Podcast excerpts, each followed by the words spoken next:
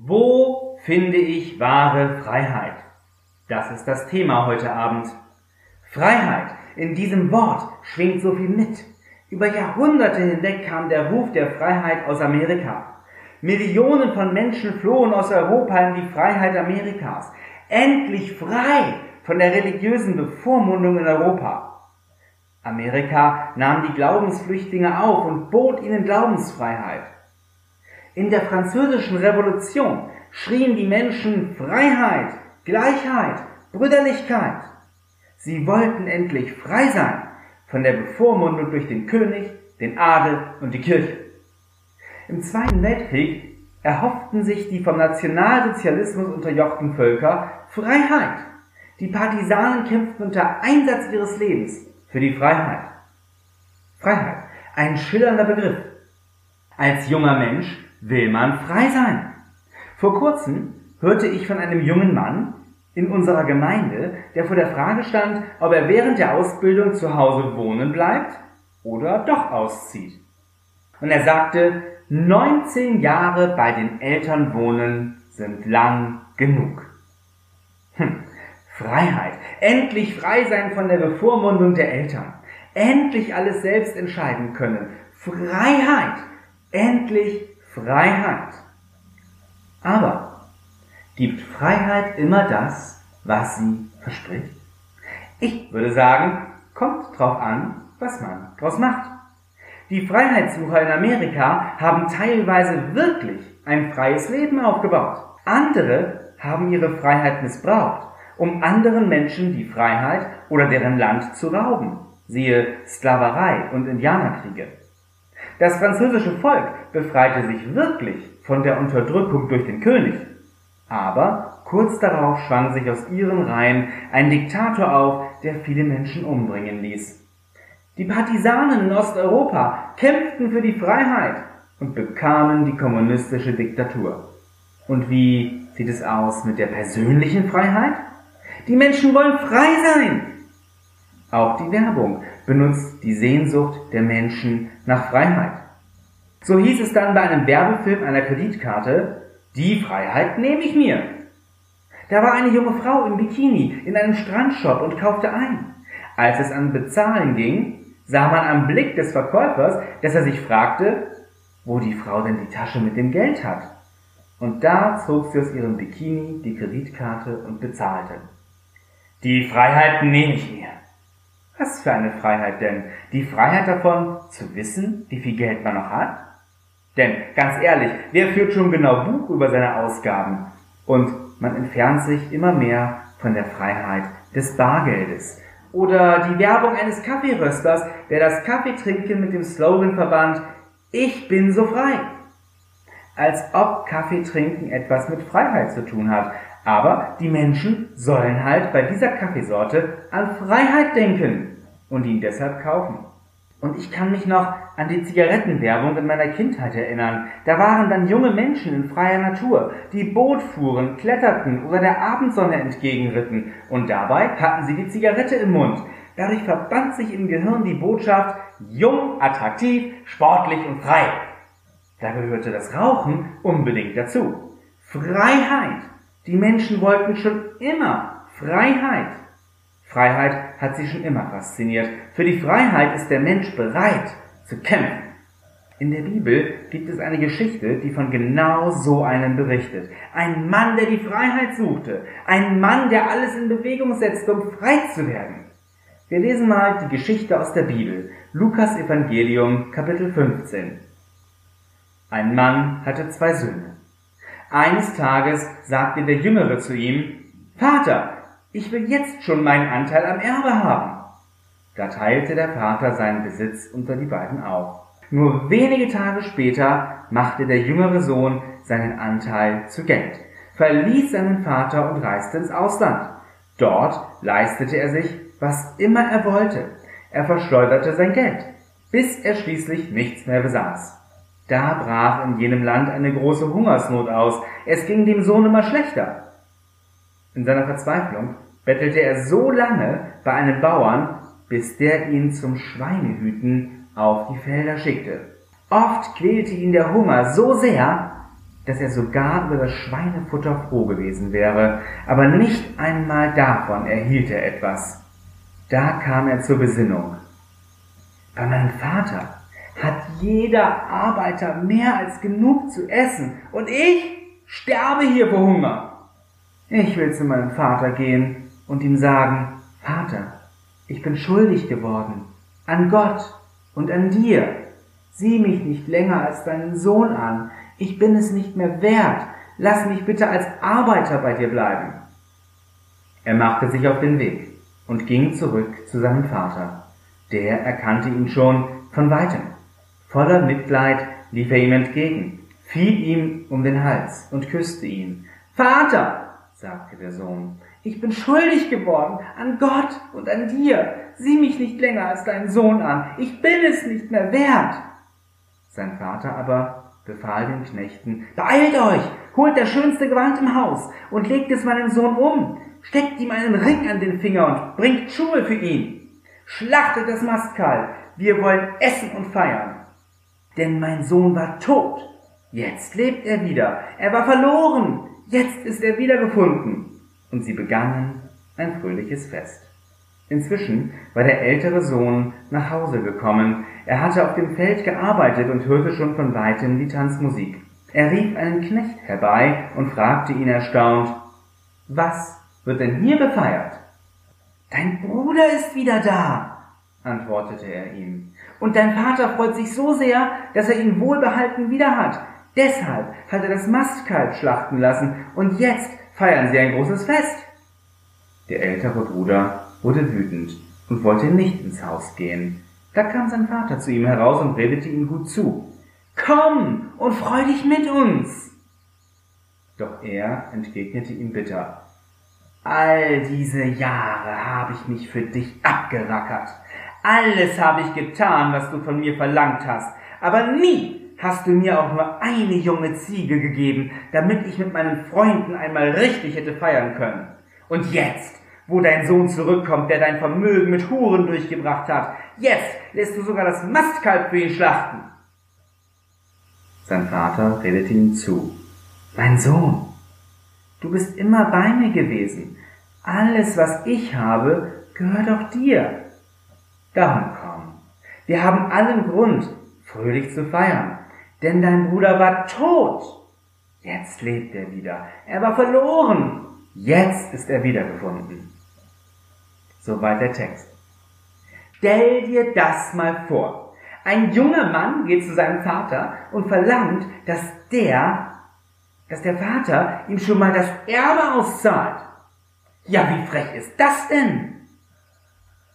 Im Grunde sagt er doch zu seinem Vater, Papa, ich kann nicht mehr warten, bis du stirbst.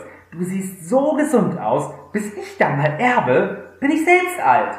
Deshalb gib mir jetzt schon das Erbe. Ich will nicht mehr warten. Jetzt will ich was davon haben. Jetzt bin ich jung. Jetzt will ich leben. Ich will frei sein. Was hat diesen jungen Mann getrieben? Warum war er so gefühllos seinem Vater gegenüber? Ich weiß es nicht. Als ich ein junger Mann war, da wollte ich auch nur raus. Raus von zu Hause. Meine Eltern machten mir nur Vorschriften. Du darfst dies nicht, du darfst das nicht. Wenn ich spät nach Hause kam, da machten sie mir Vorhaltungen über die Gefahren. Und so manches Mal ließen sie mich wissen, dass ich die falschen Freunde hatte. Oh, was meint ihr, wie sehr ich da raus wollte? Heute weiß ich, dass meine Eltern es nur gut mit mir meinten. Heute weiß ich, dass ich bei meinen Eltern ein warmes Nest hatte. Doch, das sah ich damals nicht. Ich fühlte mich total eingeengt und unfrei.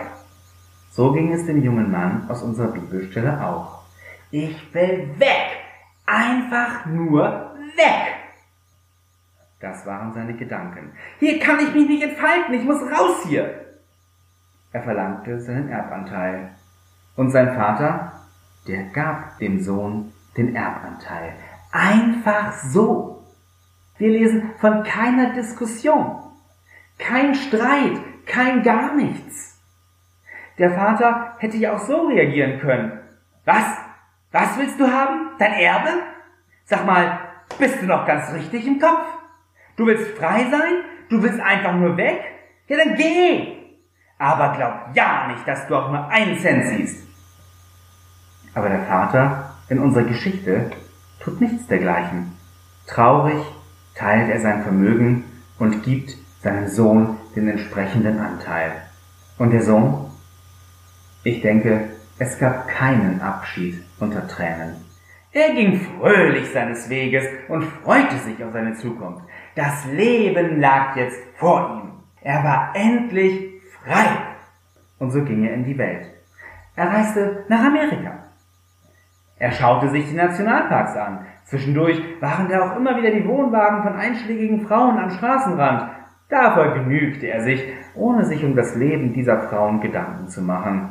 Wer so durch die Lande zieht und das Geld mit offenen Händen ausgibt, lernt schnell nette Leute kennen. Und er freute sich über die neuen Freunde in Amerika. Ah, ist die Welt schön, dachte er sich. Las Vegas hatte es ihm ganz besonders angetan. Sein Geld ging langsam zur Neige und so wollte er durch Glücksspiel alles wieder reinholen. Seine neuen Freunde bestärkten ihn in dieser Idee. In Las Vegas probierte er erstmal Drogen aus, bevor er in die Spielhalle ging. Aber er war so high, dass er nicht mal merkte, wie ihm alles geklaut wurde.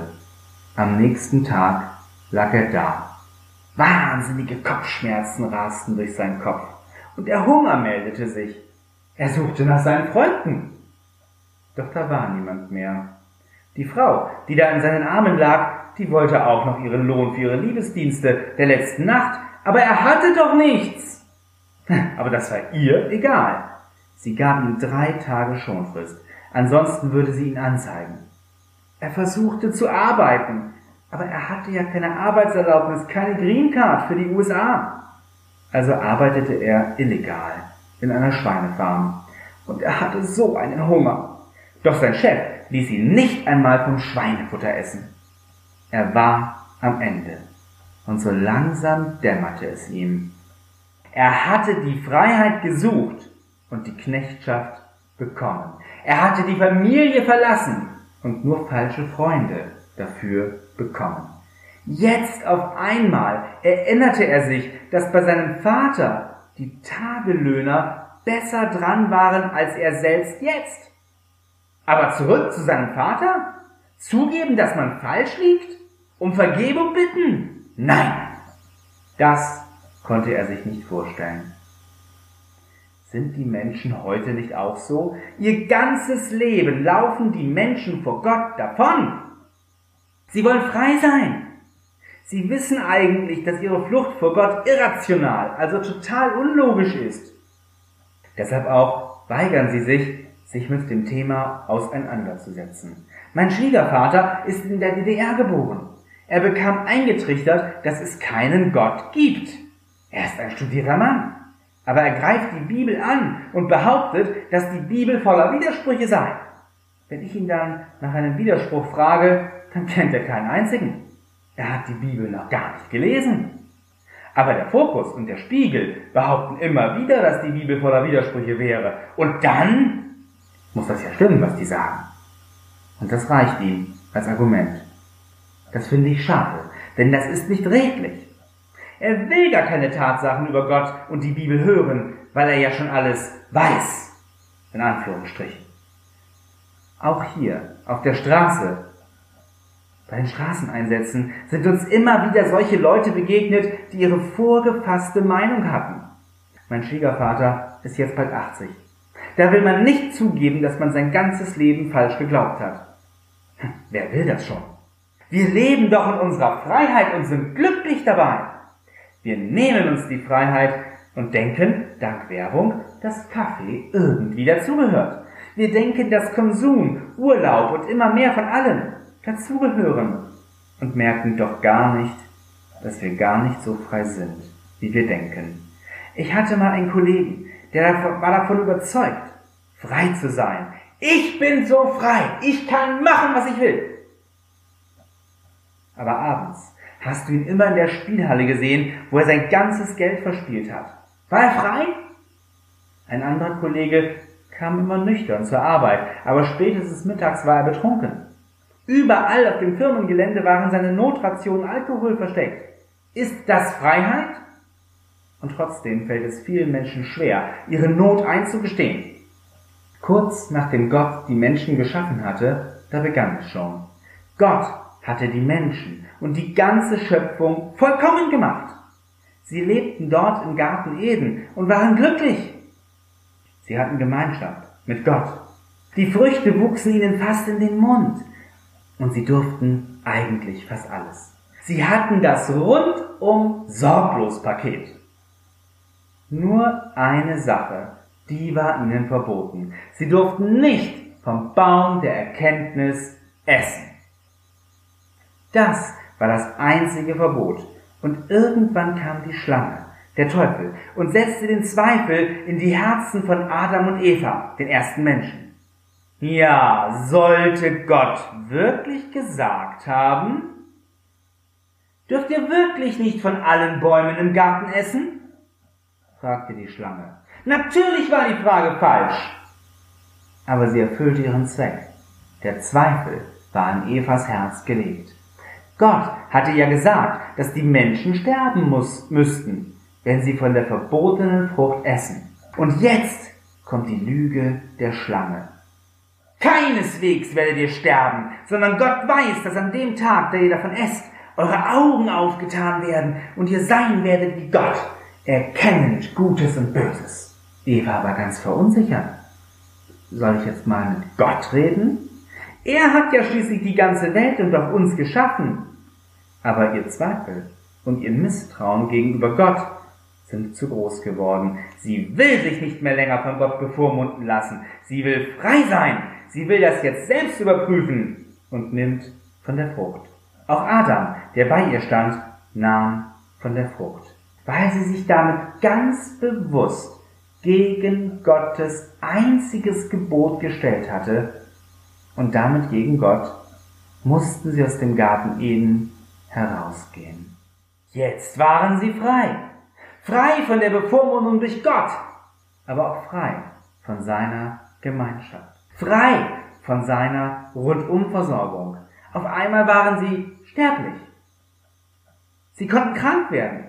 Die Arbeit wurde Schweiß treiben und die Geburten schmerzhaft. Sünde, Zank und Streit begann unter den ersten Menschen.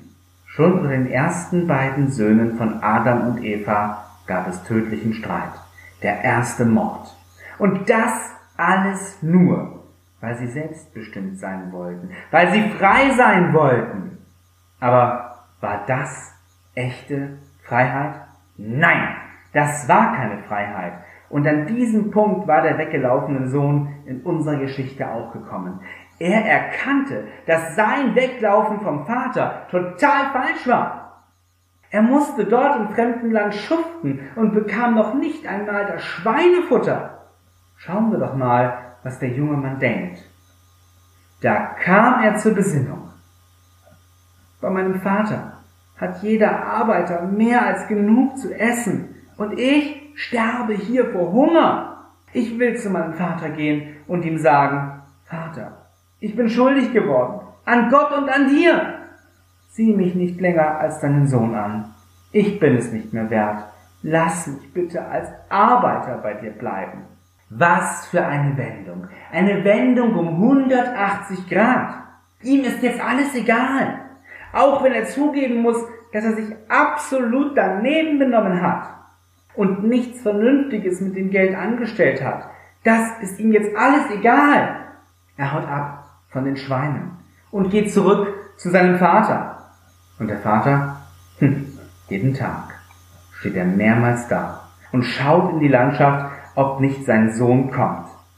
Und so sieht er seinen Sohn kommen. Der einsame Wanderer da hinten, der so kraftlos ist, der, der, der läuft ja wie mein Sohn. Er rennt ihm entgegen, er umarmt ihn, er küsst ihn. Der Sohn fängt an, zu seinem Vater zu sagen, Vater, ich bin schuldig geworden an Gott und an dir. Sieh mich nicht länger als deinen Sohn an. Ich bin's nicht mehr wert. Der Vater lässt ihn gar nicht ausreden und befiehlt seinen Sklaven, dass sie seinem Sohn gute Kleidung bringen, einen Ring für den Finger und Sandalen. Das heißt, er ist wieder voll als Sohn angenommen. Der Ring war ein Siegelring, der dem Sohn wieder die Vollmacht gab, im Namen der Familie Rechtsgeschäfte abzuschließen. Und die Schuhe wiesen ihn aus als freien Mann. Die Sklaven gingen barfuß. Und schließlich wurde groß gefeiert. So sehr hat der Vater seinen Sohn lieb, dass er ihm alles vergeben hat, was er getan hat. Das hätte er nicht tun müssen. Der Sohn kam ganz richtig als Bittsteller und erhoffte sich, zumindest als Sklave, als Tagelöhner bei seinem Vater angenommen zu werden. Aber der Vater nahm ihn als Sohn an. Und der Vater ruft laut aus, denn mein Sohn war tot. Jetzt lebt er wieder. Er war verloren. Jetzt ist er wieder gefunden. Der verlorene Sohn war schlussendlich wieder zu Hause. Er nahm sich die Freiheit, seinen Vater zu verlassen und verlangte noch dreist sein Erbe. Und das alles tat er, um endlich frei sein zu können. Aber mit der Zeit merkte er, dass diese Freiheit eigentlich keine Freiheit war. Bei seinem Vater war er geliebt. Aber dort, in der vermeintlichen Freiheit, wurde nur sein Geld geliebt. Schließlich hat ihn die Suche nach Freiheit in die Knechtschaft, ja, in die Sklaverei geführt. Erst als er ganz, ganz unten war, hatte er die innerliche Freiheit, wieder zu seinem Vater zurückzukommen. Er wusste, er ist unwürdig, aber er kehrte um zu seinem Vater. Und sein Vater nahm ihn wieder an. Er nahm ihn nicht nur als Sklaven, sondern er gab ihm die volle Freiheit als Sohn. Das ist echte, wahre Liebe. Jesus hat diese Geschichte erzählt, um den Menschen die Größe der Liebe Gottes zu erklären. Denn so wie der verlorene Sohn sind eigentlich auch wir Menschen. Die Menschen sind auf der Flucht, auf der Flucht vor Gott. Sie wollten frei sein von Gott. Hm. Und gerade in der heutigen Zeit wollen die Menschen ganz besonders wenig von Gott wissen. Aber im tiefsten Innern wissen sie eigentlich, dass es ihn gibt und dass er sie liebt. Die Menschen klagen zwar Gott an, wegen all dem Leid, das in der Welt oder in ihrem Leben ist, aber das tun sie nur, um eine Ausrede zu haben, sich nicht um ihn kümmern zu müssen. Und was macht Gott? Er wartet. Er sieht all die Menschen auf der Welt und wartet. Er sieht dich und er weiß, dass du vor ihm wegläufst und erwartet, denn du bist wie der verlorene Sohn. Gott sieht, dass du mit deinem Leben nicht glücklich bist. Er sieht, dass du keine Erfüllung hast. Er sieht, dass die angebliche Freiheit der Welt dir nur Knechtschaft gegeben hat. Und er will dich befreien. Aber dafür musst du umkehren. Du musst umkehren wie der verlorene Sohn. Du musst erkennen, dass du mit deinem Weglaufen vor Gott nur alles immer schlimmer gemacht hast. Kehr um zu Gott. Kehr um zu Gott, wie der verlorene Sohn. Der Weg ist frei. Und dieser Weg ist Jesus Christus. Er hat den Weg frei gemacht. Und das hat ihn etwas gekostet. Für deine und meine Trennung von Gott. Für unsere Sünde. Denn das bedeutet es. Trennung von Gott. Für diese Sünde da musste gezahlt werden. In Römer 6,23 sagt Gott ganz klar, dass der Lohn der Sünde der Tod die Trennung von Gott ist. Und diese Trennung von Gott, die hat Jesus Christus auf sich genommen. Er hat bezahlt. Deswegen ist der Weg frei. Du kannst einen Freifahrtschein für den Himmel bekommen. Aber du musst bereit sein, umzukehren. Bist du das? Die Frage ist doch, willst du das Geschenk der Liebe Gottes annehmen? Willst du den Freifahrtschein Richtung Himmel in Anspruch nehmen? Wenn du das nicht willst, dann bleibst du fern von Gott, in der Knechtschaft und der Unfreiheit. Das ist die andere Seite der Medaille. Es gibt kein Neutral. Jesus Christus, der Sohn Gottes, spricht in Matthäus 7 die Verse 13 und 14 genau davon. Es gibt zwei Wege und er hat dir die Möglichkeit gegeben, die Spur zu wechseln. Jesus sagte in Matthäus 7, Vers 13 und 14, Geht hinein durch die enge Pforte, denn weit ist die Pforte und breit der Weg, der zum Verderben führt, und viele sind, die auf ihm hineingehen. Denn eng ist die Pforte und schmal der Weg, der zum Leben führt, und wenige sind, die ihn finden. Jeder Mensch hat die Wahl. Will ich ohne Gott leben und dann auch mit allen Konsequenzen nach meinem Tod von Gott getrennt sein? Oder will ich mit Gott leben, ihn Herr sein lassen in diesem Leben und über den Tod hinaus und die Ewigkeit bei ihm und mit ihm verbringen? Diese Frage ist wichtiger als die Frage, wer der nächste Kanzler in Deutschland wird. Denn diese Frage entscheidet über deine Ewigkeit. Diese Entscheidung bewirkt entweder dein Heil oder dein Unheil. Jesus sagt, dass es zwei Straßen gibt. Die eine ist breit und führt ins Verderben. Die andere ist schmal und führt zum Leben. Welche Straße gehst du? Die Bibel sagt, dass die Menschen von Gott getrennt sind. In Jesaja 59, Vers 2 schreibt Jesaja, eure Vergehen sind es, die eine Scheidung gemacht haben zwischen euch und eurem Gott. Und eure Sünden haben sein Angesicht vor euch verhüllt, dass er nicht hört. Das ist die Barriere, die Mauer, die Trennung zwischen Mensch und Gott. Die Bibel sagt in Römer 3, Vers 23, dass kein Mensch die Herrlichkeit erlangt, die er vor Gott haben müsste. Und das ist doch wirklich so. Geh mal in dich. Hast du noch nie gelogen? Wie leicht sagt man die Unwahrheit oder verschweigt einen Teil der Wahrheit.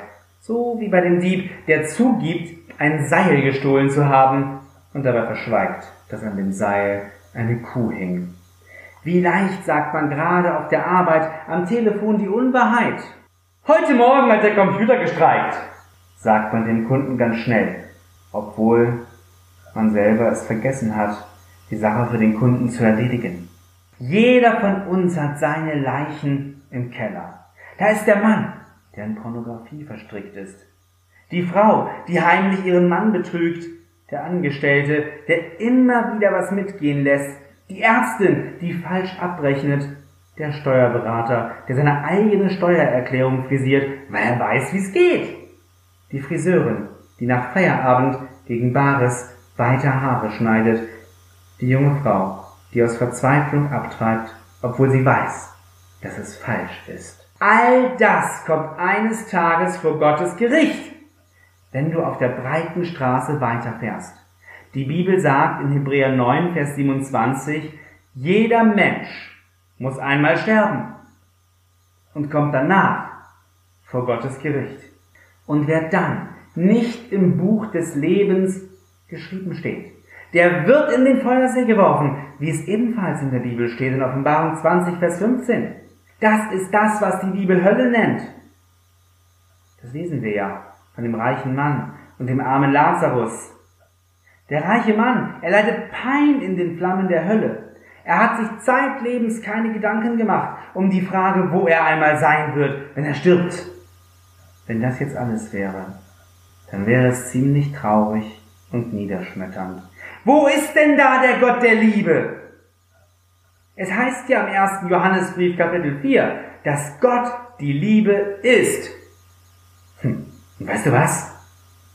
Er hat seine Liebe bewiesen. Jesus selbst hat einmal gesagt in Johannes 15, größere Liebe hat niemand als die, dass er sein Leben hingibt für seine Freunde. Und genau das hat Jesus Christus getan. Für seine Sünden müsste jeder Mensch von Gott gerichtet werden. Ja, ich müsste von Gott gerichtet werden und sterben. Aber Jesus Christus, der Einzige, der nie gesündigt hat, der hat am Kreuz deine und meine Sünde auf sich genommen und dafür mit seinem Leben bezahlt. Jesus Christus gibt die Möglichkeit, die Richtung zu wechseln. Du kannst zurück zum Vater kommen. Das gilt auch für dich. Er wartet auf dich. Das erlebe ich oft in der Seelsorge. Menschen glauben, dass es für sie keine Umkehr mehr gibt. Selbst wenn sie von Jesus Christus hören, dann sind sie der Meinung, dass für sie der Zug schon abgefahren ist, dass es da keine Chance mehr gibt. Aber das ist nicht wahr. Das ist eine Lüge des Teufels. Er will den Menschen weismachen, dass es für sie keinen Ausweg mehr gibt. Aber es gibt einen. Jesus Christus sagt von sich, ich bin der Weg und die Wahrheit und das Leben. Niemand kommt zum Vater außer durch mich. Und den ganzen Sündenballast, den gibst du bei Jesus ab. Wenn du diesen Weg beschreitest, dann bist du gerettet. Die Bibel nennt das Bekehrung dann bist du auf einem neuen Weg. In Apostelgeschichte 3, Vers 19 steht, bekehrt euch, dass eure Sünden ausgetilgt werden. Jesus rettet dich nur, wenn du all deine Sünden bei ihm abgibst. Und wenn du endlich bei Jesus all deine Sünden abgeladen hast, wenn du vom falschen Weg umgekehrt bist, dann gibt's noch etwas.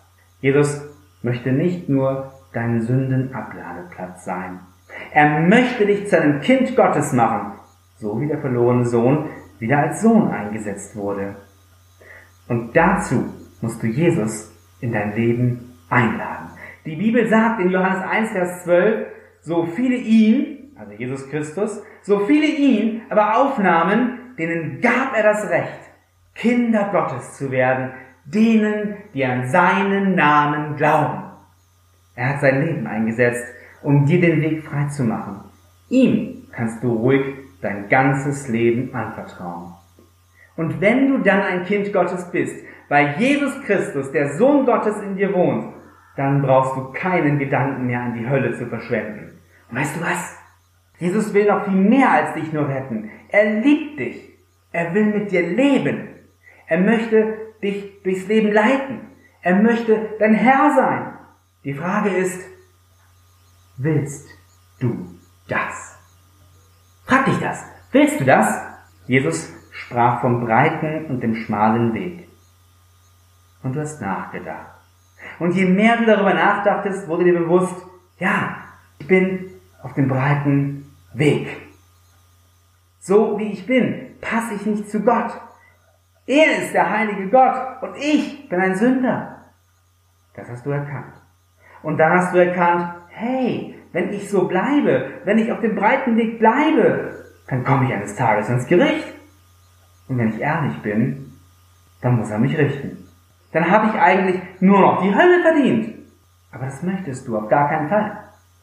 Und ja, es gibt einen Ausweg.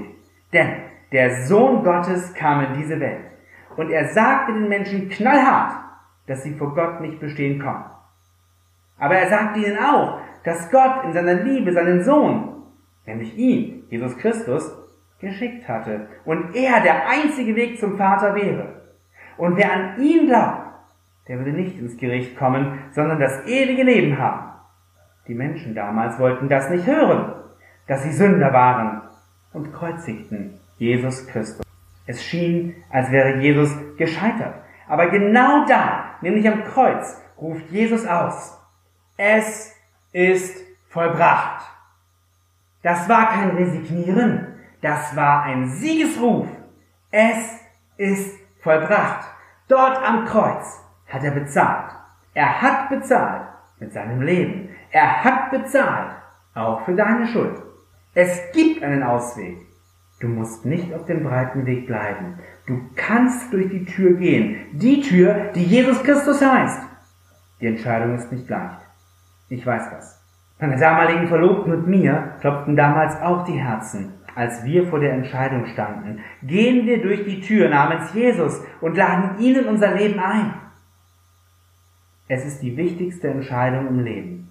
Jesus Christus breitet seine Arme aus und ruft dich zu sich. Kommt alle her zu mir, die ihr euch abmüht und unter eurer Last leidet. Ich werde euch Ruhe geben. Jesus Christus liebt dich. Ich bitte dich im Namen von Jesus Christus, lass dich versöhnen mit Gott. Komm auf den schmalen Weg. Komm zu Jesus. Die Einladung gilt für alle. Sie gilt für Männer. Sie gilt für Frauen. Auch die Jugendlichen und Kinder sind gemeint. Wer du auch bist. Du bist eingeladen. Vielleicht hast du schon öfter die Einladung von Jesus Christus gehört. Aber du konntest dich nicht durchringen. Als Jugendlicher bist du immer mit den Eltern in den Gottesdienst gekommen, aber klar ja, hast du nie zu Jesus gesagt. Dann ist heute die Möglichkeit. Jesus liebt dich. Er ruft dich heute. Er hat Tränen in den Augen, denn du bist ihm wichtig. Er weiß, wenn du deine Sünden nicht zu ihm bringst und wenn du ihn nicht als Herrn in dein Leben einlädst, dann bleibst du verloren. Wir werden gleich noch ein Lied vom Chor hören. Danach bitte ich dich, komm zu Jesus. Ich werde nach dort hinten in den Seelsorgeraum gehen. Dort kannst du hinkommen, wenn du vor Breiten auf den schmalen Weg kommen willst. Ich werde dir dort noch einmal alles erklären und dich dann noch einmal fragen, ob du das alles verstanden hast und willst. Und dann kannst du durch die Tür gehen, indem du im Gebet zu Jesus Christus kommst und ihn als Herrn und Erlöser in dein Leben einlädst. Du kannst das in eigenen Worten sprechen oder ich bete vor und du betest nach. Du fragst dich vielleicht, warum du das nicht einfach in deinem Herzen tun kannst. Klar, das könntest du tun. Aber weißt du was? Alles, was wirklich wichtig ist in unserem Leben, das tun wir öffentlich und vor Zeugen.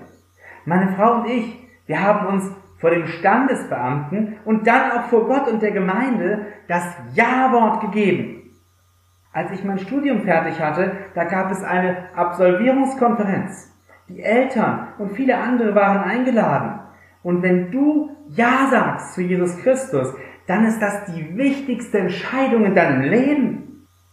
Und wenn du diese Entscheidung vor Zeugen triffst und besiegelst, gibt dir das auch selber eine ganz andere Sicherheit in der Entscheidung. Deswegen bitte ich dich, komm